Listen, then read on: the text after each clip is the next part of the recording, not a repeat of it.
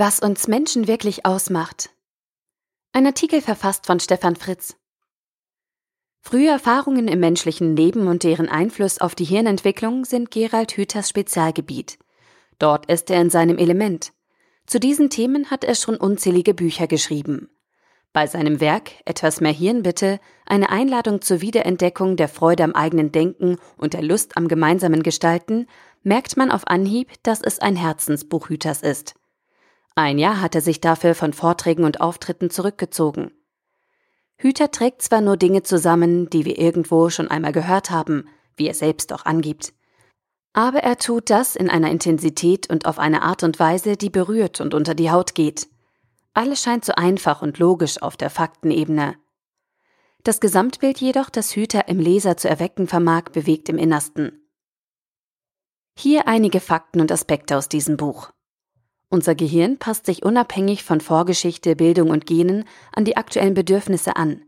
Es ist also nie zu spät, sich auf den Weg zu machen. Unser Gehirn strebt nach Kohärenz, dem Zustand möglichst geringen Energieverbrauchens. Angst und Schmerz sind in uns Menschen echte Energiefresser. Was uns Menschen ausmacht, ist unsere skalierende Selbstorganisation. Von den Einzellern, die wir beherbergen, bis hin zu unserem Gehirn und unserem Selbst. Wir können als Individuum nur durch Beziehungen existieren. Wir können uns nur durch Beziehungen entwickeln.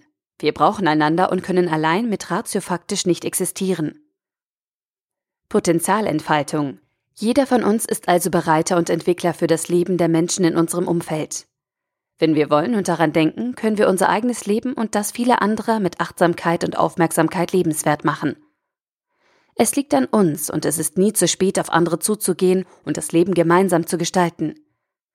Aber eigentlich ist diese Rezension sinnlos, denn die Erfahrungen müssen wir im Zusammenspiel mit anderen Menschen, also in aktiven Beziehungen selber machen.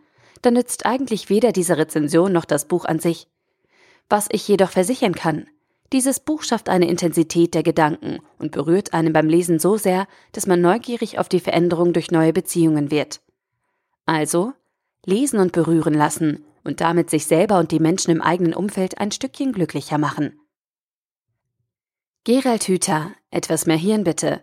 Eine Einladung zur Wiederentdeckung der Freude am eigenen Denken und der Lust am gemeinsamen Gestalten. Verlag Vandenhoek und Ruprecht. 187 Seiten für 20 Euro oder als Kindle-Ausgabe für 15,99 Euro. Der Artikel wurde gesprochen von Priya, Vorleserin bei Narando.